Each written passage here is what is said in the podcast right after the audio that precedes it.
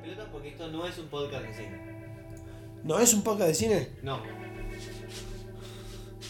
No, hablamos de películas, no es un podcast de cine. Sí. No sé. Está perfecto. No, no, tomá, no. Recomendamos películas.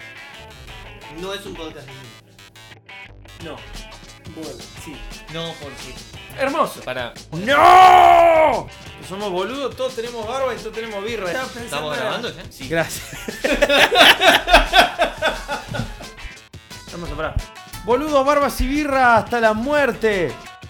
Ha- Hacete amigo. A vos te estoy hablando. Sí, a vos. Hola, ¿qué tal? ¿Cómo les va? Bienvenidos a Boludos, Barbas y Birra. Esto no es un podcast de cine, ¿eh? No. Bueno, aquí estamos Ezequiel, Gerbo y Franco para charlar con ustedes de hoy una película eh, particular que vamos a estar charlando de 2014, It Follows. Te sigue, te Te sigue. Sigue, ese. Es sí, casi te sigue. una notificación Eso te de, de- sigue. de No, no, Instagram, es- ¿no? Sí. Te sigue. Pero fea. Se supone que ahí te es como que, uh, mirá, te siguen. Ah, mirá No, qué bueno. es Me siguen. Pero no, acá no. Es como, no, no quiero que me sigan. Es, es una notificación de Instagram o de, o de Twitter si el payaso maldito de It te empieza a seguir. It Follows. No, no, no, no. ¿Viste? Entonces, bueno, ok, decís vos, sí, creo que hago. Em, Qué- Bueno, dale. Sí, va- va- vamos a, plantear ya de entrada que este va a ser un capítulo debatido Sí. porque tenemos por lo menos tres puntos de vista distintos y lo vamos a tratar de... Si tenemos más es un ¿Cómo, problema. cómo Somos por lo menos? Claro, que tenemos múltiples personalidades, estamos al horno. Yo tengo varias, varias opiniones sobre la película, no tengo una sola. Tiene sentimientos encontrados adentro de sus personalidades múltiples. Hasta la chota. Justo antes de ver la película estuvimos hablando de, de, Split, ¿no? La, la, la película bueno, de- claro. Night Shyamalan y bueno, capaz me quedó. Eh, esta película, It Follows, es de 2014, eh, del director David Robert Mitchell, también es el, el guionista de, de la película. David Robert Mitchell es un, un director muy, muy joven, que tiene tres películas, eh, bueno, muy joven, más es más grande que Herbo. así Más o menos, joven. sí. Joven, joven no es, joven. Ya está. Joven es otra No. cosa. Tiene, tiene tres películas. La primera no la vi. The Myth of the American Silly Power. eh, pero podríamos haberla visto tranquilamente. Y sí vi eh, su última película, que es de 2018, Under the Civil Lake. eh, con eh, Andrew Garfield. que debo decir, en razón de verdad, y en base a lo que acabamos de ver, que vamos a comentar que es It Follows, que son dos películas preten- eh, pretentious douche totales. Eh, A la pelota. Pretencioso al palo el, el tipo. sí, a mí- Y lo mí me- mantiene. que a mí me parece que acá es donde tenemos la, la base de la discusión de lo que todo lo que vayamos a discutir de acá en adelante es culpa del director por querer ser pretencioso en su forma de contar la historia. Es mi opinión sobre lo que vamos a discutir, por eso hay algunos que le gusta y algunos que no. ¿A quién Eh, le gusta? No, a ver. A Franco. A ver, a mí, me, a mí me gustó, pero pará, te- tengo la. Porque tengo la elegiste vos. Tengo la Esta la capacidad, eligió Franco, digámoslo. tengo la capacidad de reconocer que el concepto defeca un poco más alto que la ejecución. Bastante. ¿No? Digámoslo así, si querés. El mundo, el mundo platoniano, el mundo platónico, eh, eh, está un poco arriba de lo que termina siendo el mundo real, ¿no? Pero bueno, pasa. No, Pasa con todo. A ver, contemos Te de qué va, de qué va la historia y eh, no es tan complicada, se puede resumir básicamente eh, En que eso te sigue. exactamente eso que no sabemos exactamente qué es, es eso Sí, sí. Se le aparece a una chica que es nuestra protagonista de la película. Bailey Spry se llama la, la actriz que hace de Annie, la protagonista de la película. Es una chancha. Es una ¿Eh? chancha. Y eso, que no sabemos qué es, la sigue después de que tiene relaciones sexuales con un chico. Ese pibe, por alguna razón que no, todavía no entendemos muy bien por qué lo hace, la secuestra, la duerme con cloroformo, la secuestra, la ata a una silla y le dice: Mira, lo que va a pasar sí. ahora es Eh. esto. Yo- Lo, lo Eso. raro, lo raro Eh, es que eso te va a seguir, le dice. Pará, dame un segundo. Eso te va a seguir. Dice, y te tengo atada acá para que vos veas que eso es real. Y eso en un primer momento es una señora de mediana edad en bolas que aparece caminando. No es una señora de mediana edad, es un, es un cuerpo eh, estilizado, joven. Sí, es una señora de joven. mediana edad estilizada. Y Mediana edad, mediana edad. No le parece vieja, No, le gustan no. más chicas. Sí, bueno, o sea, es polémico. Yo te, te Es estoy, te estoy, te estoy cuidando. Te saco, te saco para cuidarte. convengamos que son las primeras tetas que vemos en, en- en No, pantalla. no, pero hay, hay una, digamos que hay una figura saludable. No es una Sí. figura. Saludable. Eh, digamos, en términos médicos es una, es un ser humano sano, ¿viste? Cuando le dicen, Sí. "No, es un niño sano, ¿viste? no, Cuando no dicen, importa, eh, es, aparece, aparece una mina que está caminando y el flaco le dice, está caminando, sí. va, va despacio, pero no para. Dice, así que asegúrate de estar siempre en lugares que tengan más de una salida por donde puedas escapar. Como el SIDA. Y dice, te pido disculpas, pero a mí me la pasaron y yo te la paso a vos porque no quiero saber más nada con esto. Y se va a la mierda. Y la sube a un auto y se la lleva. Sí, O sea, se la lleva y, y la deja en la casa y se va a la mierda. Pero, pero ¿para, ¿para qué la ató? ¿Por qué la llevó a un lugar Es completamente no, abandonado es que a para mí- atarla? Es que a mí me pasa lo mismo que a vos, Gerbo. ¿Por qué la ató después de cometer el ilícito? Ya, Ya el ilícito estaba cometido, lo único que faltaba era, era Perdón, no disfrutar, disfrutar un momento poscoital en el cual, Claro. bueno, hablaban de la vida y mientras le decía, ¿ves esa persona que viene a lo lejos caminando hacia nosotros? Bueno, esa persona me viene corriendo hacia banda Eso, y ahora sí. te va a correr a vos.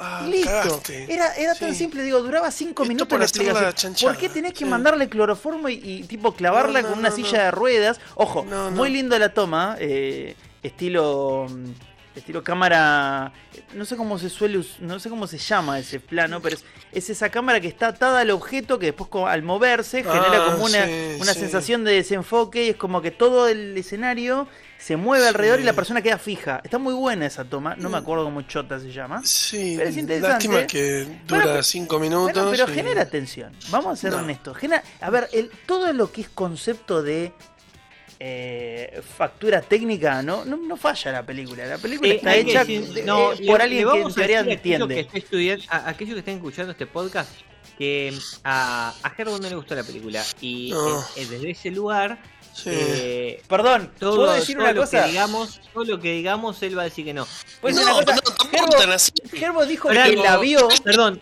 perdón un, un segundo Fran ese- yo escucho todo lo que estoy diciendo yo otra vez Eh, creo Yo que no. es a, tra- a Ok. través de tus cosas Entonces, Yo no, eh. pero entonces- no, es no, está bien, es está bien. tema- Vamos a, vamos a obviar el retorno.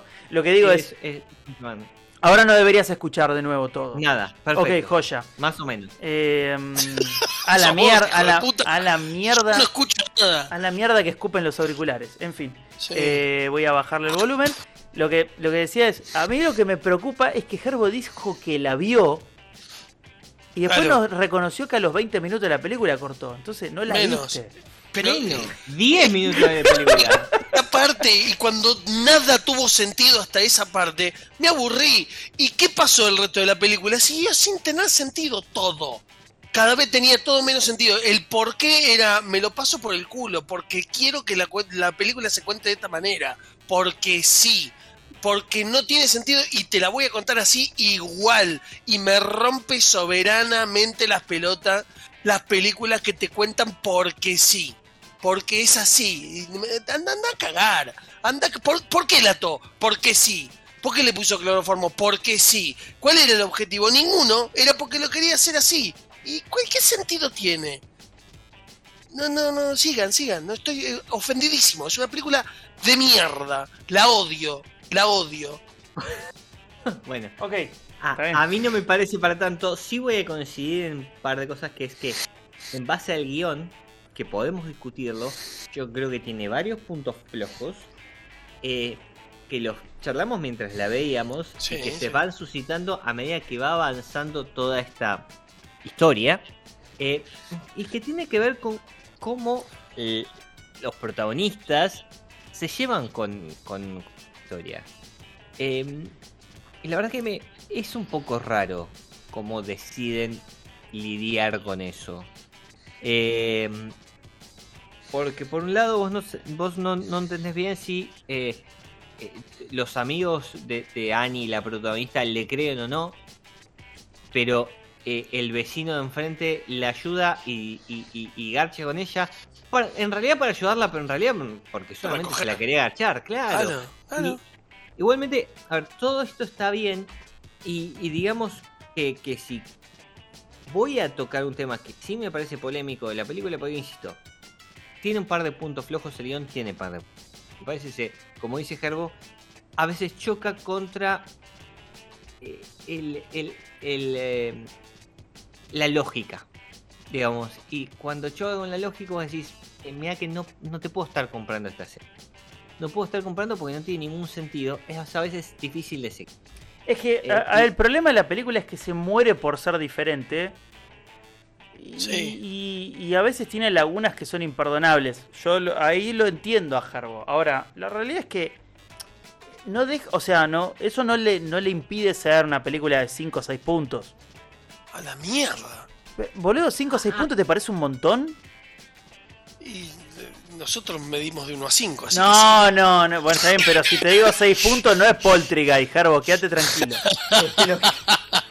Eh, para mí 6 puntos está en una escala de 10, claramente. Ok, ok, Eh, está bien. lo que digo es que no, no deja de ser aceptable. En ningún momento No, eh, cae de lo aceptable la película. a ver, a mí me parece que eh, vos hablabas, Fran, hace un ratito sobre la factura técnica y la película está muy bien.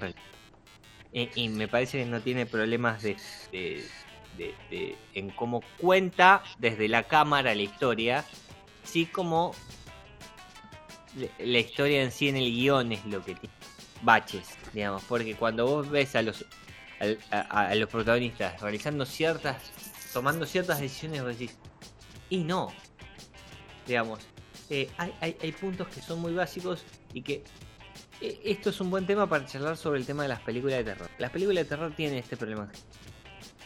Eh, las películas de terror pasan por la necesidad de, de obligarte a, a- a- a que se generen estas situaciones de peligro. Entonces, Hmm. muchas veces para que se para que obligar a los protagonistas a, a entrar a la situación de peligro, los protagonistas toman decisiones que no son racionales. bueno, Y igual para. En, en base al. dame un segundo. En base al contexto son estúpidas. Eso era muy habitual en los, en Mm. los 70 y sobre todo en principio de los 70. Y eso se fue corrigiendo. Y con el correr del tiempo y sobre todo con, con el avance del espectador, en cuanto el espectador va empezando a querer ver cosas que sean un poquito más llanas a la realidad, si me querés vender que esto pueda pasar, eh, esto empieza a cambiar. En este caso hay un problema y que también hay que entender el concepto de la película, que según lo que dijo eh, el director David Robert Mitchell, está filmada como si fuese un poquito un sueño. Vos no sabés nunca muy bien dónde están pasando las cosas, cuándo están pasando las cosas y cómo están pasando. Todo está como borroneado. Y ese borroneado es porque está hecho a propósito así. Está queriendo mostrar de alguna manera una historia que es no necesariamente tiene que pasar en el universo real en el que nosotros vivimos. Está buenísimo lo que acabas de contar. Si hubiese habido algún tipo de sugerencia desde la película de eso, te digo que me gustaba, pero 10 veces más. Porque que me lo explicas así, pienso en la película y digo, eh, cierra por todos lados. Es que, por- ¿sabes cuál es Pero, el eso? pero no, ¿sabes te lo no te da la pauta. No, es que ahí por eso es lo que yo te decía de lo de Pretentious Rush. Porque una película completamente pretenciosa para lo que es. Porque la película quiere pretender ser onírica, quiere pretender ser eh, que, que vos no puedas distinguir si lo que está pasando es real o no, y en realidad nunca, nunca te da en ningún momento la diferenciación entre el- un mundo real y un mundo onírico. Y en realidad acá lo que vos nunca podés saber es si, si este universo es bueno hay un- una cierta unas ciertos detalles muy de fondo para hay una cierta detalle muy de fondo en algo que nosotros hablamos y que lo discutimos por ahí de fondo y que es lo que da el director para explicar que es que por ejemplo no sabemos en qué año es ¿te acuerdas que tuvimos esa discusión mientras la veíamos? Sí, sí. ¿Qué año es la película? Porque por momentos parece que es 2014, en la película, el año en el que salió, y a veces parece que es 1980. Sí. tal cual. Bueno, esto Pero- es a propósito, no es casual. Está hecho a Ca- propósito para dispersarte eh, y, y confundirte. En, en la película El origen, este, con Leonardo DiCaprio, eh, te dan la pauta en un momento de que no estás seguro de qué es lo que estás viendo. Es re chiquitito y eleva la película de- desde algún punto. Porque te deja con esa cosa de decir, bueno, ¿y qué pasó? Y no sé.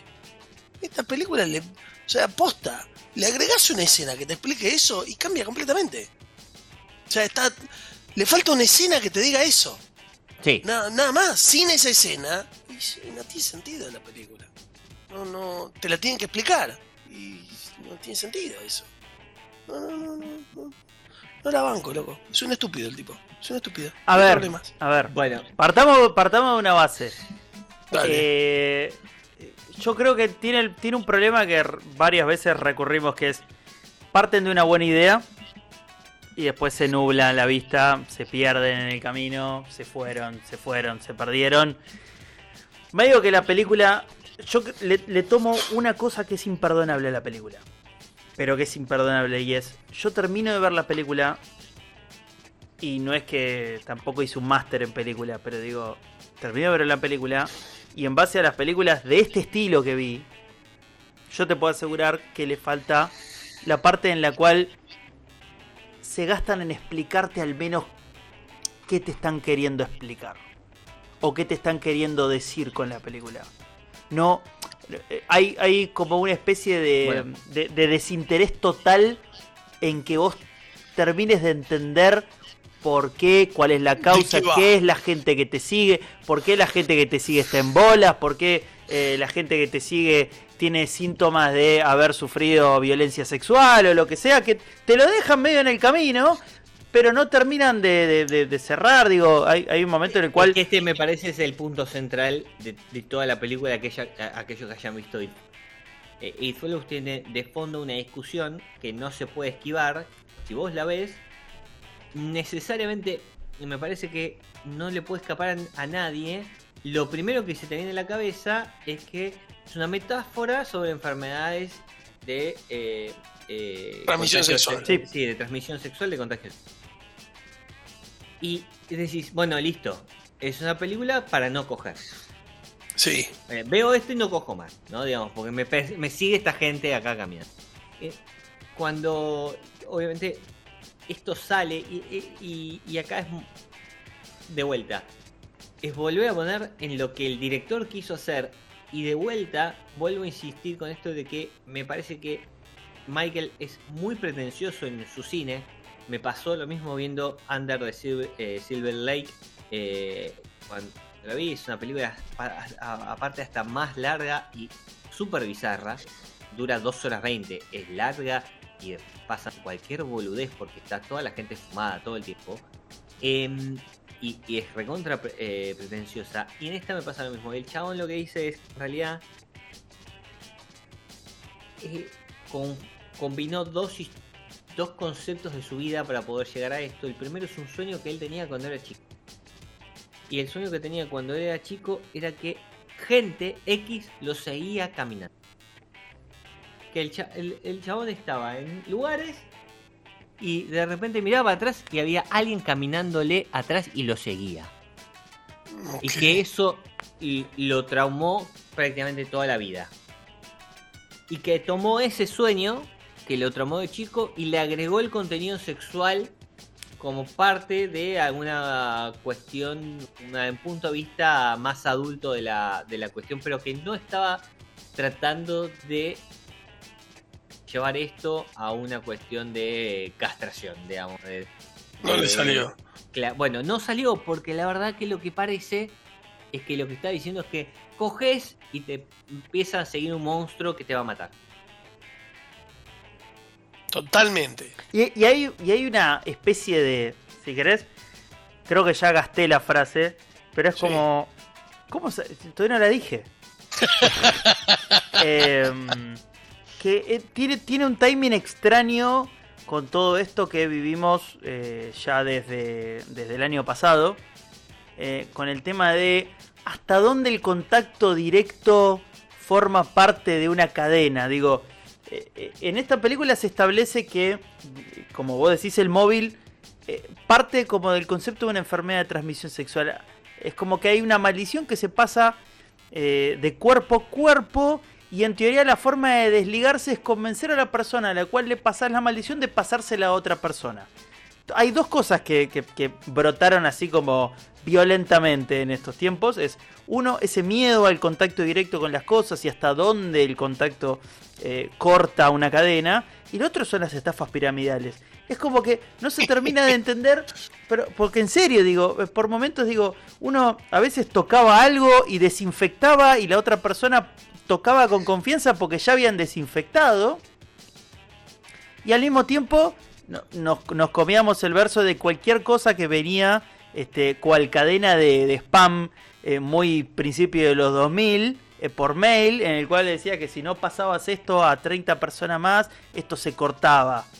Y, y en el medio hay, hay como una cosa de que esto es el móvil para lo que realmente mantiene la atención de la película, que es esta sensación de, eh, de, de incomodidad permanente, de estar paranoico, de ni Sí. siquiera tenés algo instantáneo. Digo, es, es algo. Me hace acordar al, al, al meme ese del tipo que te mataba a, a cucharazos. ¿Se acuerdan del, del asesino más lento del mundo? Ese que te agarraba y te cagaba pegando con una cuchara hasta que te mataba.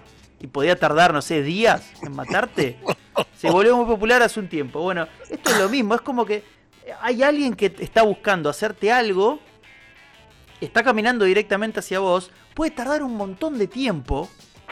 Y sin embargo, vos tenés que estar alerta de vivir tu vida tranquilo hasta el momento en el cual te tenés que mover y ahí te tenés que mover. Y, y- y- y digo, la, la idea de la película está bien. Después todo lo que está alrededor es como que No. fracasa. Hay una, hay una escena que para mí es inexplicable.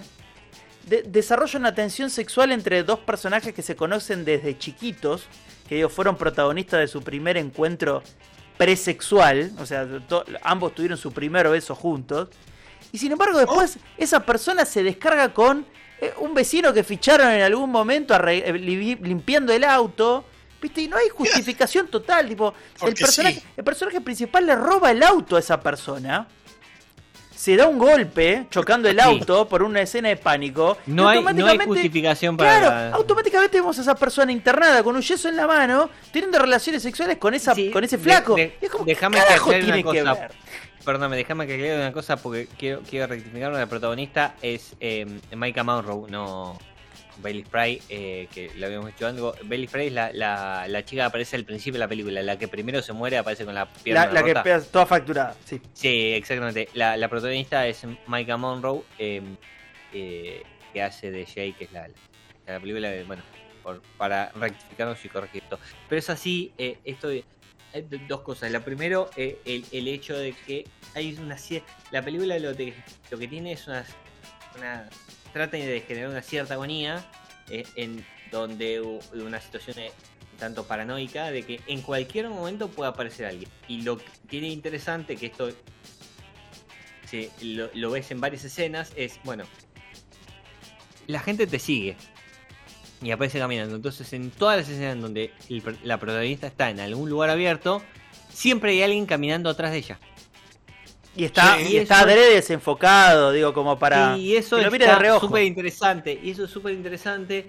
Y hasta hacen, el- eh, hasta hacen un chiste en un momento en la película cuando eh, eh, el, el pibe que la secuestró y qué sé yo, lo encuentran y van a hablar con él otra vez. Y aparece una piba caminando y el chabón los para a los seis que están hablando y dice, ¿la ven a ella? Sí, dicen todos. Ah, ok. Y es como que, bueno, listo está, porque solamente a eso la pueden ver los que tengan la maldición, que tienen la mente. Y me parece que eso es sí una de las cosas más interesantes de la película porque si le prestás atención, por lo menos sentí cierta empatía por el personaje principal eh, y tratar de seguirle su, su andar y te, te- te pone mal que la puedan llegar a matar, bueno, estás atenta a lo que le puede pasar y cuando ves eso, ves que hay un montón de gente constantemente siguiéndola cada escena. Y es incómodo.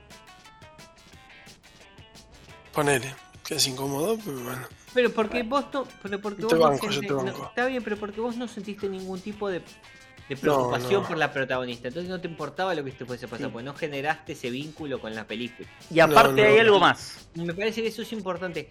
A ver, me parece que es importante para cualquier película, pero evidentemente para esta es casi fundamental para poder comprar. Tenés que comprar el lenguaje de, la película y poder sentarte y decir, che, me interesa lo que está pasando. No te interesa lo que está pasando, te diría que le levantas y te vayas directamente. Ah, Hay una interpretación ser medio moderna de un concepto que ya se usa hace tiempo. Gerbo me va a odiar, Ezequiel probablemente me odia a medias, o bastante.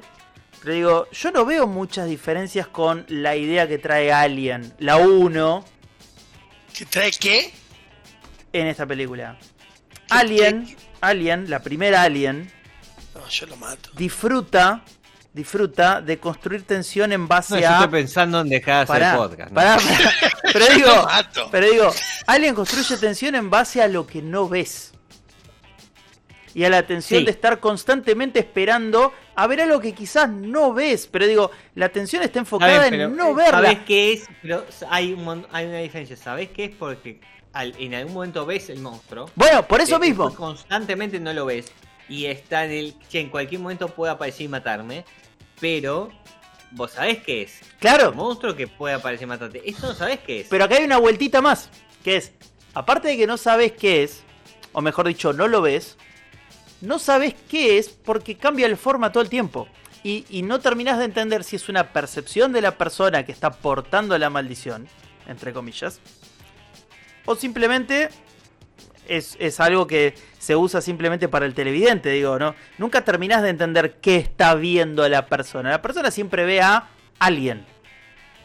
Vos después ves un Sí. tipo en pelotas, ves una vieja, ves a la, a la protagonista de la primera escena de la película, porque en, en la, en la escena de mayor tensión aparece la protagonista de la primera escena de la película. Eh, aparece de hecho una réplica de uno de los personajes principales de la película. Digo, es cíclica la aparición del personaje. Sin embargo, la, la idea es no estar seguro en ningún momento de dónde está el peligro. Y un poco construye, o sea, digo, yo soy muy fanático de, de- lo que escribe Lovecraft y, de, y de- de los mitos de Cthulhu. Y soy y reniego mucho, como mucha gente, de lo mal que se adapta. Porque se lo muestra gráficamente y se mata un poco la magia de qué es lo que construye ese tipo de terror. Y, acá me parece que el recurso es ese, es cuanto menos te muestro o cuanto más ambiguo soy, ahí construyo. Después puede ser medio tirado de los pelos o no, pero me parece que parte del concepto después, bueno, cada uno lo hace como quiere. Sigo pensando que es muy pretencioso, sigo pensando que me parece que la flasheó demasiado y después erró en lugares comunes, que cualquier película hubiera querido atar esos cabos. Bueno, no los terminó de atar y quedó una película incompleta, imperfecta, un buen ensayo, un buen, no sé, si querés un buen experimento. No pasa de me eso la película. Sí, a mí me parece que eh, las películas de David Robert Mitchell tienen buenas explicaciones. MDB, que es, esto hizo es culpa de que eh, cuando las películas están contadas difíciles hay gente que le, que le suele bueno parecer que tiene la necesidad de ponerle una nota alta porque bueno se- y la verdad que no. E- esta tiene 6,8 y Under de Silver Lake tiene 5 y me parece No se lo merece, no se lo merece. Esta película aprueba por, a- puntajes, aprueba por buenos las ideas, no por la Claro, ejecución. pero en ambas películas me parece que pretenden muchísimo más de lo que logran dar. Sí. y que me parece que ese es quizás el, el- termina siendo el mayor dolor de la película, ¿no? Donde pretende que va a ser una cosa y nunca jamás lo logra cumplir. Quizás ese es el, el problema. A- al margen de eso, no me parece sea tan mala como Carbo tiene la opinión y que aquí es donde se parten nuestras aguas. Bueno, eh, pero... eh, Para mí, perdón. Última cosa, para mí, esto lo transformás en un videojuego y explota por todos lados. Explota. ¿Vos decís? Sí, explota. ¿qué- qué- pero el, juego, ¿cómo sería? ¿Un grandes autos que tenés que ir cogiéndote gente por ahí para que no te persiga más? No, no, yo lo, yo lo mantendría dentro de ese espectro lineal que tiene algunos juegos que más o menos te cuentan una sola historia, no te dan tantas libertades, pero al mismo tiempo te dejan experimentar algunas cosas. Yo creo que si el juego te, te, te- te logra llevar al, al lugar donde está la protagonista, ya para mí es un 10. Por lo menos dentro del concepto. Y me parece que es más fácil de lograr en un videojuego que en una película. Pero bueno, es, un- es una idea. ser. No sé. Sí, bueno, también convengamos que igualaste esta bosta con alguien. Pero está todo bien. Pero es que, Yo a ver, el concepto de, de- del estilo de película de terror, te guste o no, Mm. viene por ahí. Acá no estamos siendo súper gráficos. No hay una gota de sangre en toda la película. No hay una gota de sangre, nada. Perdón, No, no. hay una, hay una, Hay hay, una. hay una especie de nebulosa de sangre en una pileta al final, que reitero, como dijo Ezequiel en vivo, uh, tanto simbolismo me, me llegó al corazón. Pero la realidad es que no, hay- no es un, no es el terror No, gráfico. la única escena, la única escena de sangre, eh, las escenas de sangre son la primera, Sí, eh, cuando aparece la chica rota, y después los monstruos que, a los cuales le disparan en la cabeza, pero la sangre como que le explota en la cabeza como si hubiese explotado un globo. Mm. Digamos, no es que ves ninguna eh, herida puntual. Eh, no es una película que vaya a tener sangre, sí es una, una película de tensión. Te- te intenta, intenta generarte la tensión constante de que cuándo va a aparecer el monstruo este que te va a perseguir y que si vos podés lograr encauzarte la causa de Jay y decir, che, pobre piba, están persiguiendo, por ahí podrías eh, poner de su lugar. Pero la verdad es que me parece que este es el problema, que es que la película no lo logra. La verdad que no me importa. Y acá, acá, y acá es donde la película pierde un poco el sentido. Cuando vos comparás con alguien, y bueno, a mí me importa lo que le va a pasar a Ripley. Yo no quiero que Ripley se muera. y porque la recagaron. A Ripley la recagaron. Es Bueno, como que. y acá ey, no hay ninguna razón por para eso. que a mí me importe que Jay esté viva o no en Info. Y este es el problema. No hay ninguna razón por la que me importe si ella se está viva o no. Si la hubiesen matado en el medio de la película, la película podría haber terminado de otra forma y listo, yo no me enojo. Y este es el punto central donde la película me parece que ahí sí hace. La arruinaron. No sé si la arruinaron. Para mí, desde el vamos iba a ser esto. Vamos a los puntajes. Sí, Pues sí. La, la gente escucha este podcast para saber qué puntaje le pone Gerbo a las películas. y con eso vamos a Me gusta el personalismo que, que logra esto. Bueno, empiezo yo entonces. Sí, claro, es lo que la gente está No, esperando. te tenemos que dejar para el final. ¿Ves? Claro, decídanse. Es más, No, para mí empieza, pero bueno. nada me gusta más, pero condicionémoslo esta vez. Condicionémoslo. ¿Empiezo yo? Sí, Sí, sí. Eh, bueno, empiezo yo. A, a mí me parece que, eh, como dije a lo largo de, de toda esta aplicación, es una película bastante pretenciosa que está bien realizada, pero con una historia que tiene algunos agujeros, en donde en algunos momentos falla la lógica y me hace apretar los dientes y decir, la pucha, ¿por qué no hicieron esto? Digo, es- era tan obvio que tenía que ser al revés de todo lo que hicieron y no se hizo.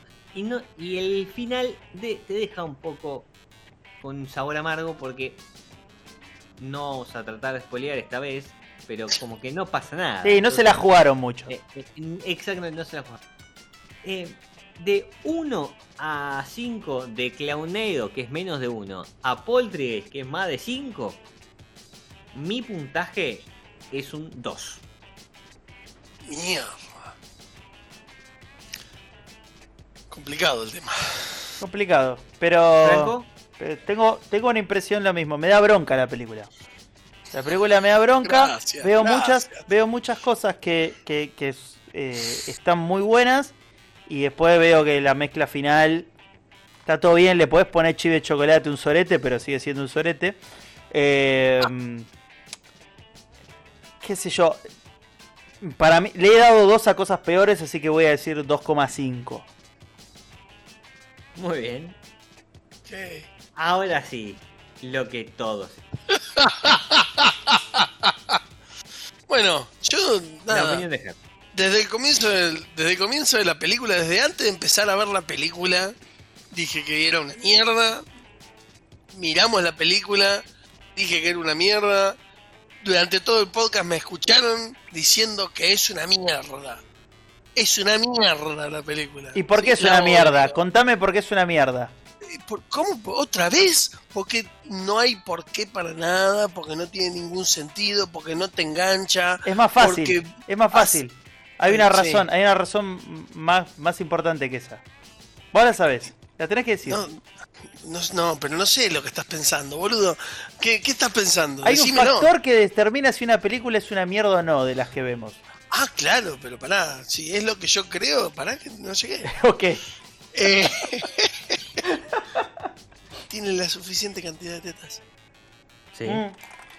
No hablaba de eso, pero está bien. Ah, bueno, pero tiene una buena, tiene una buena cantidad de tetas. Hay tetas que están mejores que otras. Hay unas tetas que estaban un poco pasadas y me gustaron más. Así que viendo Te hizo reír en un momento. me hizo reír mucho, me hizo reír mucho de lo, de lo mal contada que estaba, ¿no? Pero, pero más allá de eso, que, que- que por suerte eso aliviana un poco la situación, este, la bronca se mantiene, lo que más me calma son las tetas. Así que, este, Es terapéutico. dicho, dicho esto y visto considerando el nivel de tetas, yo le voy a dar un 3.5. No, te amamos, eh. No te vayas nunca de acá. Si, si un día tenemos que cerrar todo, vos tenés que ser el que apaga la luz. El tipo ranteando toda la película. Toda la película y le da un punto más que yo Y a vos te gustó. y un punto y medio más que Ezequiel. Que a mí dije que no estaba A mí me gustó, a Ezequiel no le pareció para tanto y a Gerbo no le gustó. El puntaje más alto se lo da a Gerbo, no lo puedo creer. Empezó la película y era como, esto, esto no puede ser más de un 2. Teta va, teta viene y empezó a subir. Empezó a subir sola. Sos un tweet. ¿Lo sabes? Sos un tweet. Lo peor que me dije. Pero ojo, Oh, yo te dije que eras un consumo irónico. una vez. sí, sí, sí. O sea, el punto en común es que te lo digo yo. Pero bueno, lo importante es que no decepcionaste. Bueno, bien. A diferencia, a diferencia de It Follows, que sí Sí. decepcionó. Que completamente. Sí, que no, no era lo que ninguno de los tres esperaba y nos dejó un poco insatisfechos. Yo Pero bueno. honestamente la, la vi, la vi este, mencionada Ah, ¿la habías dentro de las 10 mejores películas de los últimos 20 años de terror. Me parece un poco mucho. Ah, Sí, a mí me parece poquísimo que no. mucho. O sea, Sí, y es ah. más, la vi, la vi en la misma, en la misma terna que películas que a mí me, me gustaron mucho, como por ejemplo de, de, de Abyss o The Abyss o de como concha The le Abyss. que me parece una muy buena película de terror, considerando que, No la vi. la verdad no hubo grandes películas de terror en este último tiempo. Sí Y- hay, sí, no, no, sí hay, eh. Eh, a, a mí me, me- me parece que hay y, y Get Out es muy buena. Get Out está Eh, muy buena, sí, es verdad. Get Pero por es muy- ejemplo, Bueno, está mencionada de Babadook eh, entre esas. de- y de- Babadook bueno. es un bodrio. sí. Sí, a mí, a mí no me terminó de convencer, pero hay mucha gente que le gusta. Ustedes la purga también. Yo voy a decir una que muchas veces no se toman porque más que de terror sería de eh, zombies. Que viste, no, no siempre es eh, terror zombies, pero que es. mm, eh, 30 días de 28 noche. después. No, Ah, no. 28 días después. Sí, peliculón. Eh, No la vi. bueno, es un peliculón y aparte es de, es de Danny Boyle, que es el director de. Es, eh, es una película de zombies en Londres. Porque son, y son, son todos eh, son todos británicos. Eh, protagonizado por el muchacho de Peaky Blinders. Eh, de Cillian Murphy. Cillian. Mira. Eh, me parece que hay buenas películas y se pueden encontrar, pero me parece que It Follows. No, ¿eh? no señor. Pero bueno, hasta acá los dejamos, gente. Eh, nos volvemos a encontrar, nos pueden buscar en todas nuestras plataformas de podcast, ahí van, nos van a encontrar como estos podcasts de cine. Saludos a Birra en Instagram. Que van a ver todo lo demás que. Hasta acá llega. Adiós. Chao.